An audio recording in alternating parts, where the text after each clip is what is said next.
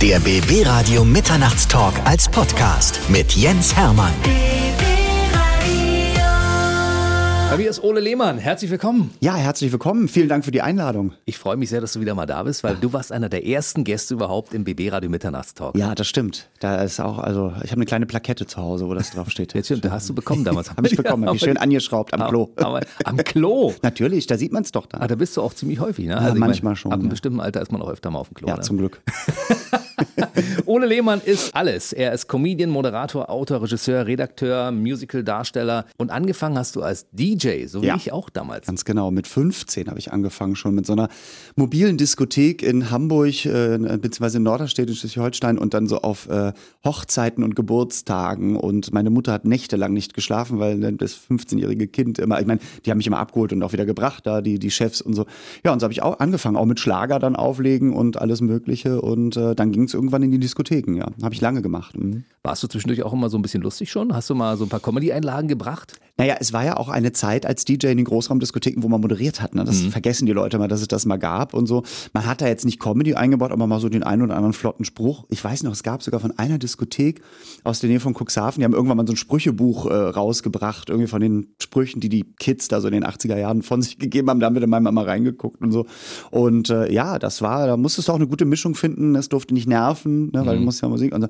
Also vielleicht war es nicht super komisch, aber die Lockerheit war schon da. Ich war auf der anderen Seite, auf der Ostseite, der staatlich Ja. geprüfte Schallplattenunterhalter. Bei uns war es ja Selbstverständlich. ähnlich jetzt Gebot. Eine moderierte Diskothek. Ne? Ja, klar.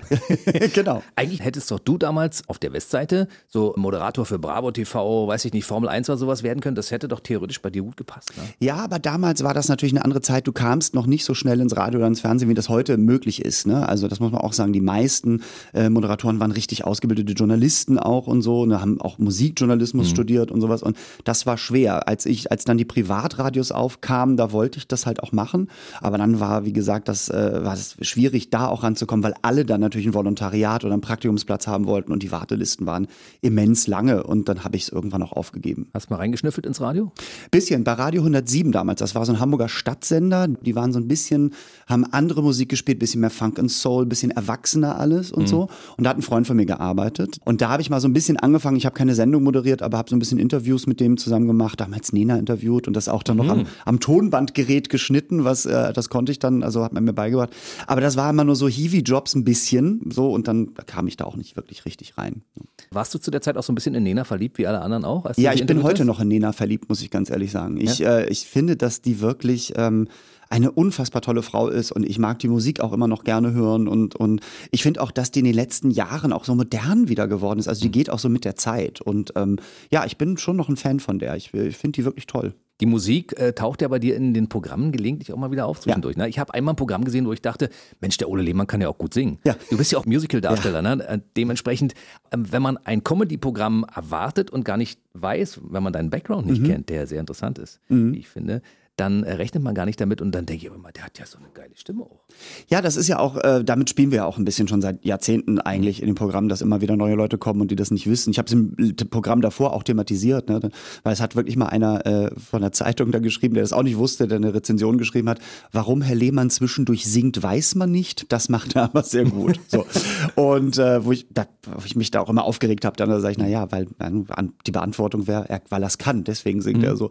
Das wird jetzt aber auch ein bisschen weniger ähm, und im neuen Programm, was 2020 dann rauskommt, ich bin ja jetzt schon auch wieder mit dem Gedanken äh, am neuen Programm, wird es gar keine Musik mehr geben, weil ich eigentlich mal den Stand-up-Comedy-Job so machen möchte, wie er nämlich ist. Ein Mann, ein Mikro oder ein Mensch, ein Mikro und da rausgehen und einfach labern. So irgendwie. Und ähm, ist auch mal wieder ein Ausprobieren. Und ich glaube auch immer, dass man immer wieder seine Grenzen überschreiten muss und auch mal wieder Sachen wegnehmen muss. Es gibt schon die ersten Fans, die sich natürlich beschweren und so, ne? aber ich finde das wichtig, um sich fit und frisch zu halten in der Birne auch. Mhm. Wie wichtig ist denn Musik eigentlich in deinem Leben? Hast du zu Hause eine große Sammlung als ehemaliger DJ an Ja, CDs ja. und Platten und so? Nee, also die CDs haben wir irgendwann mal alle eingescannt und haben die dem Büchertisch äh, in Berlin also geschenkt sozusagen. Ähm, ja, weil ich ja immer das so gesehen habe, dass die CD ja eigentlich nur der, das, also äh, die, die der Rohling, diese, diese, das ist einfach nur, das trägt die digitale Musik, äh, ne? So, Mhm. und das kann man mittlerweile nur auch alles im Stream haben oder auf Festplatte und so. Und das Einzige, was ich natürlich nicht verkauft habe, ist das Vinyl. Ne? Ich habe noch viele Maxi-Singles aus den 80er Jahren, womit ich äh, natürlich rumgetourt bin. Einige auch Bier versifft und man die riechen auch immer noch nach, nach kaltem äh, Zigarettenrauch, weil damals wurde Genau. noch geraucht und so.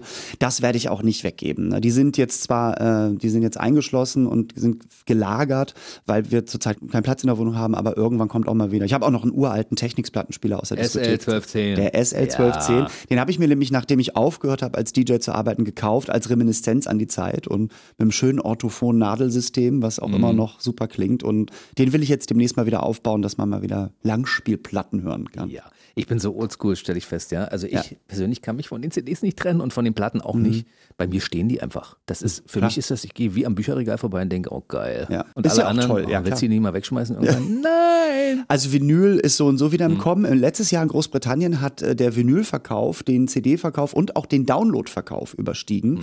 Und da sieht man halt, das ist auch toll, eine große Platte in der Hand zu haben mit einem großen Cover, ähm, mit einem Booklet vielleicht noch drin oder mit Bildern drin und so. Diese ganze Kunstform, die das drumherum ja auch gab, die wurde ja so verkleinert auf die CD und jetzt durch den Download gibt es die ja nun gar nicht mehr. So. Mhm. Und deswegen ähm, bin ich sehr fürs Vinyl auch. Ich bin ja Nutzer von diesem ganzen Streaming-Zeug, weißt du? Und trotzdem kann ich mich von diesen CDs und Platten nicht Mhm. Ja, trennen. ist- ja auch nicht, finde ich super. Ja. Ich, ab und zu Ja. komme ich so nach Hause nach dieser Sendung zum Beispiel, es ist nachts, Genau. setze ich mich hin, Ja. nehme ich mir eine Platte, Ja, super. lege die auf, Ja. setze mich daneben, freue mich, dass sie nach 20 Minuten vorbei ist. So. Oder dass du sie umdrehen musst, genau. Comedian Ole Lehmann ist heute bei uns. Du bist über das Musical dann zur Comedy gekommen, Genau. weil Thomas Hermann sich entdeckt hat. So Ja, also Thomas Hermanns war ja damals der Regisseur von der deutschen Erstaufführung von Grease. Ähm, da war der Quatschclub gerade ein paar Monate alt. Den kan wir kannten das auch nicht, obwohl wir in Hamburg gewohnt und ge gelebt haben und so. Und ähm, dann hat er uns das mal so erzählt, so als wir so bei den Proben so Pause hatten und so. Und dann, ja, ich habe noch einen Stand-up-Comedy-Club. Und wir so, was ist denn Stand-up-Comedy? So, also, dann sagt er, ja, ich lade euch eh alle mal ein, weil das ist hier im gleichen Haus und so. Das wussten wir auch nicht, ne? im gleichen, äh, damals im Mojo-Club noch, im Musiktheater Reeperbahn 1, die teilten sich das. Und habe ich das gesehen und dann habe ich zu Thomas gesagt, boah, das finde ich ja geil, ne? das würde ich auch gern machen. Und Thomas ist schon immer so ein Typ gewesen, der andere Leute fördert. Und das hat er sofort im Kopf behalten. Und dann ging das ganz schnell nach ein paar Monaten. Dann war jemand krank, ich glaube Monty Arnold war krank an einem Abend und dann rief mich Thomas den Abend vorher an und sagte, sag mal, hast du irgendwas Lustiges? So, und dann hatte ich eine Maxi-Single von Jürgen von der Lippe von Guten Morgen, liebe Sorgen. Und auf der B-Seite war eine Live-Aufnahme von einer Nummer von ihm. Und die habe ich dann einfach geklaut. Das haben wir auch so angesagt. Ne? Ähm, ich habe Jürgen viele Jahre später getroffen und habe ihm das erzählt und der hat so gelacht und fand das so toll. Und dann sage ich, du bist eigentlich äh, schuld, dass ich die ganze Comedy-Karriere gestartet habe. Und dann sagt er, ja, das ist doch toll, das freut ihn. So, also, Thomas Hermanns hat dich gecoacht, saß im Publikum wahrscheinlich und hat gedacht, na, mal gucken, was der Ole da abliefert. Weißt du, was so lustig war? Also an dem Abend war es natürlich so, er brauchte dringend jemanden, der acht Minuten, mehr war es damals nicht, was Lustiges hat. Das hat auch super funktioniert, die Nummer ist auch gut, so. Und dann hat er gesagt, Mensch, du musst das weitermachen. Schreib doch mal was und ich schaue da mal drüber, ne, ob das lustig ist. Und dann hatten wir aber nie Zeit, uns zu treffen. Und dann hat er mich irgendwann gebucht, sagt so, hast du? Ich so, ja, ich habe geschrieben, geschrieben. Also ich denke, ich habe jetzt acht, neun Minuten voll. Und weißt du was, du springst einfach ins kalte Wasser. So.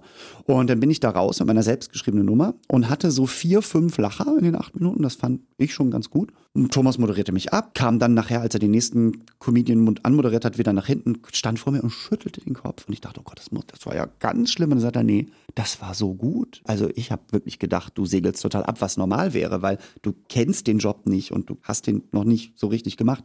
Und er sagte, du musst das unbedingt weitermachen. Und eigentlich hat er mich da nie wirklich gecoacht. Er hat zwar immer was gesagt, so, wenn er was gut oder was schlecht fand oder so, hat mal Kritik gegeben, aber so einfach dann Autodidakt weitergemacht. Aber fünf Lacher ist schon mal ordentlich für Das ist erst für den ordentlich. Für acht ersten Auftritt. Wahnsinn. Also finde ich schon nicht schlecht. Unglaublich. Und dann hast du festgestellt, das kann ich und das mache ich weiter. Und wie kam es zum ersten Programm? Äh, das war dann irgendwann, als, das, als man mal so anderthalb Stunden voll hatte. Ne? Das war dann so zwei Jahre später. Ich habe dann immer geschrieben und geschrieben und ich wollte eh mal so ein Solo-Gesangsprogramm machen über Musical-Songs und so und hier und da und ein bisschen Pop rein und so. Und habe ich gesagt, dann mache ich doch beides. Und wir sind ja rübergegangen ins neu eröffnete Imperialtheater mit Grease und mit dem Quatsch Comedy Club. Und der Intendant sagte, ja, dann mach's doch hier. Weißt du, du hast hier Fans vom Grease und, und so und vom Quatsch Club und so. Und das war auch immer äh, gut voll gleich und so. Und ja, oh Gott, das, ich habe da noch Aufnahmen, ich kann die aber nicht gucken. Das ertrage ich nicht. Und So What war das erste Programm, ne? ja, ja, es war das erste Programm. 95 war das. Ja, 1995. Na, guck mal einer an, wenn du jetzt mal auf den Kalender guckst.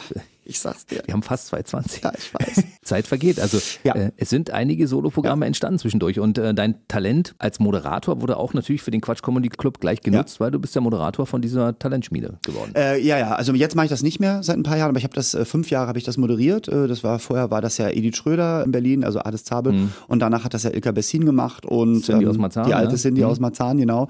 Und dann hatte mich Thomas gefragt und das war wirklich toll, das hat Spaß gemacht. Und es war ja auch so, als wir nach zehn Jahren Quatsch Comedy Club in Hamburg dann äh, nach Berlin gingen und äh, als Thomas dann dort eröffnete, hat er gesagt, wir sind jetzt jedes Wochenende hier, vorher war es ja immer nur einmal im Monat, zwei, drei Shows, so.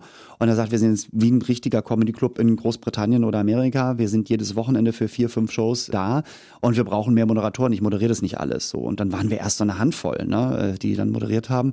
Und jetzt ist es nach klassischem britischen Vorbild, du hast fünf Comedians, einer von denen moderiert und da bin ich mit dabei. Unsere besten Comedians Deutschlands werden ja präsentiert vom Quatsch Comedy So. Club. Das heißt So. also, der Clubmix heißt jetzt ja Live-Show, das hat sich Ja, verändert. genau. Ansonsten ist ja der Inhalt gleich geblieben. Ja? Also Ja. Mhm. vier Comedians, ein Moderator, der selbst Comedian ist. Ich persönlich bin ja großer Fan von diesem Format. Ich mag das Ist toll, ungemein. ne? Ne? Ja, ich finde es immer so lustig, wenn Journalisten mich nach so vielen Jahren fragen, ist der Comedy-Boom nicht endlich vorbei?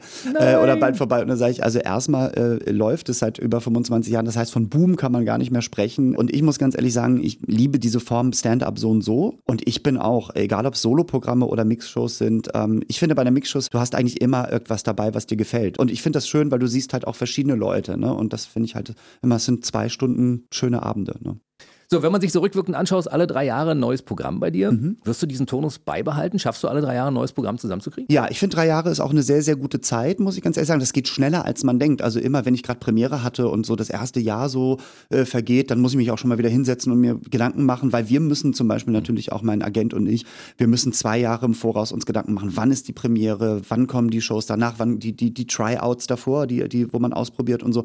Weil du musst heutzutage ein bis anderthalb Jahre im Voraus auch die Theater buchen. Und wir haben auch mittlerweile so viele Häuser, wo wir deutschlandweit spielen, dass drei Jahre auch perfekt sind bei mir. Und deswegen ist drei Jahre super und das finde ich auch einen guten Turnus, muss ich ganz ehrlich sagen. So ein Job als Comedian ist ganz schön anstrengend, weil du Mhm. musst nicht nur das Programm schreiben, du musst auch dafür sorgen, dass du irgendwelche Theater hast, die gebucht Mhm. werden. Ja, es ist schon, also deswegen hat man einen Agenten, sollte man zumindest haben. Es gibt so ein paar Kollegen, die verwalten sich selber, das könnte ich nicht irgendwie, ähm, weil noch, wenn ich überlegen müsste, ich müsste jeden Tag 30 Telefonate führen, was mein Agent ja manchmal macht und der hat ja nicht nur mich, der hat ja noch andere Künstler, dann ist das schon eine Arbeit für sich. So. Aber klar, ich muss mit, mich mit dem besprechen und ich muss auch sagen, wo ich hin möchte und was äh, so und dann muss der natürlich gucken, ist das machbar und so. Und klar, es geht natürlich auch um den Ablauf, dann ist die Frage, kommt ein Techniker mit, kommt keiner mit, äh, wie kommt man da hin, äh, was schreibt man alles in diesen tourbegleitenden Schreiben rein, also wie sieht die, hat die Garderobe auszusehen, das muss ja alles mittlerweile festgehalten werden, das ist alles Vertragsbestandteil. Ne? Man muss ja auch alle paar Jahre was Neues machen, weil Mhm. Politiker zum Beispiel nicht mehr da sind, über die man lange Zeit Witze gemacht hat. Ne? Ja. Das ist ja dann schwierig. Entwickelt sich alles weiter. Ist manchmal auch gut, dass Politiker nicht mehr da sind, Ja. Über die man Witze gemacht hat.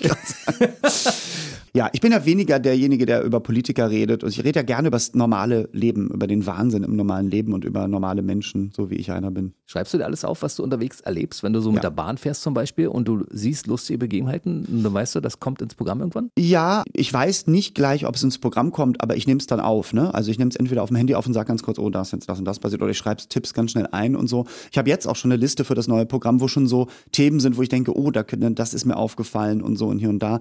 Ich habe zum Beispiel, das kann ich schon mal verraten, weil ich weiß auch noch nicht, ob das eine Nummer wird, aber mein Freund, der hört abends immer ganz gerne so, es gibt äh, für diesen Amazon Echo gibt so Einschlafgeräusche. Ne? Irgendwie gibt es ja auch so CDs, ne? Irgendwie so und Wasserfall und Regen und so und hier und da.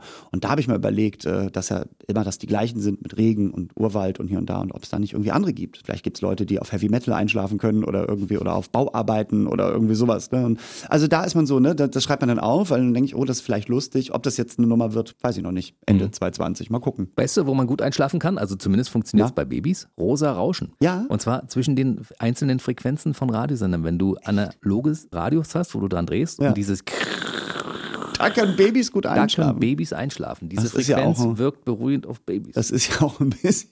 Sitzen jetzt schräg. vielleicht einige vom Radio, die sagen, mein Kind schläft nicht. Rosa Rauschen. Wenn man überhaupt noch ein Radio hat, wo man an dem Rad drehen kann und ein Rauschen bekommt. Das Lohnt sich so ein Radio rauszusuchen. Ich sag's dir. Ole Lehmann, einer der besten Comedians Deutschlands, war heute bei uns im BB Radio Mitternachtstalk. Bis hoffentlich bald mal wieder. Danke dir.